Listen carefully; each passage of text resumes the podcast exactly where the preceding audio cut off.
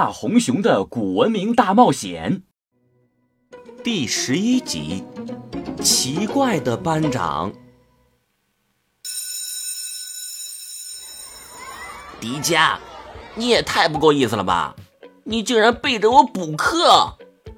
哎，你这下可出风头了，我却成了小丑。哎呀，我也不知道怎么回事，那些知识就像是自己从我嘴里蹦出来的。对了。你刚才提到外星人，难道迪迦？迪迦转头一看，却是班长王楠。王楠虽然是个小学生，长得却比其他人高出一头，而且身体壮实，像极了一个中学生。今天学校开运动会，咱们班的体育委员本来报名了跳远项目，可是今天生病了。我和班主任马老师商量了一下，让你替体育委员去参加跳远。啊？为什么是我啊？我的体育从来都是倒数第一啊！王楠，你不会是想故意让迪迦出手吧？哎，怎么可能啊！迪迦，马老师可是一力推荐你哦，你千万不要当逃兵哦。原来王楠本来就是体育高手。无论赛跑、跳远、跳高、打篮球、踢足球，都是学校里耀眼的明星，因此所有的老师和同学都会十分的关注他。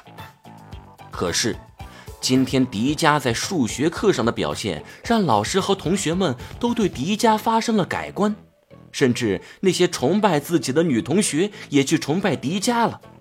王楠可受不了这口气，他决定通过运动会。好好的打击一下迪迦的气焰。嘿嘿，迪迦，我今天一定要让你在全校面前丢脸。哨声一响，迪迦就被王楠架着身子来到了操场上。立定跳远的沙坑旁已经围了几十个人。王楠，你们总算来了，下一个就是你，快去准备。哎，这不是迪迦吗？你能跳进沙坑吗？呃，这，王楠，要不你替我跳吧，我真不行啊。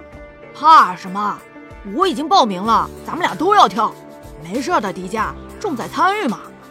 老师，现在跳的最好的成绩是多少？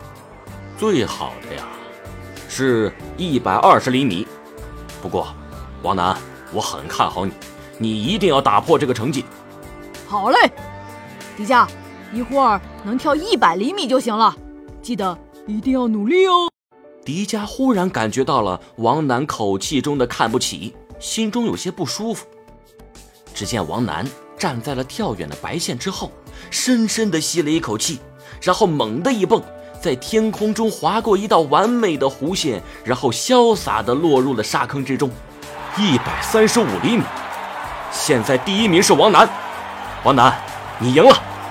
围观的学生当中，立刻传来了一阵欢呼。哇，王楠好厉害呀！他一定是冠军。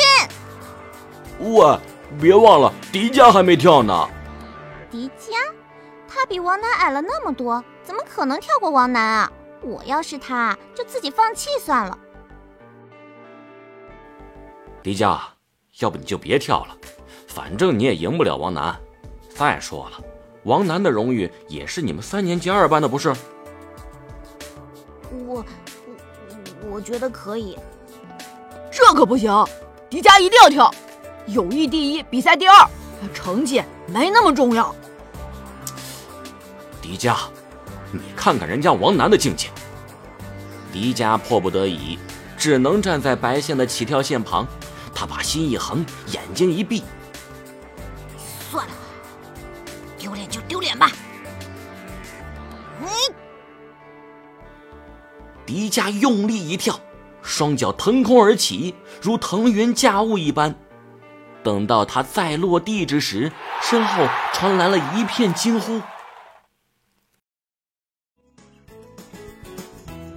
朋友们，好像不知道怎么了，我得罪了班长，他居然想让我出丑。你们谁能告诉我？我将来应该怎么和班长相处啊？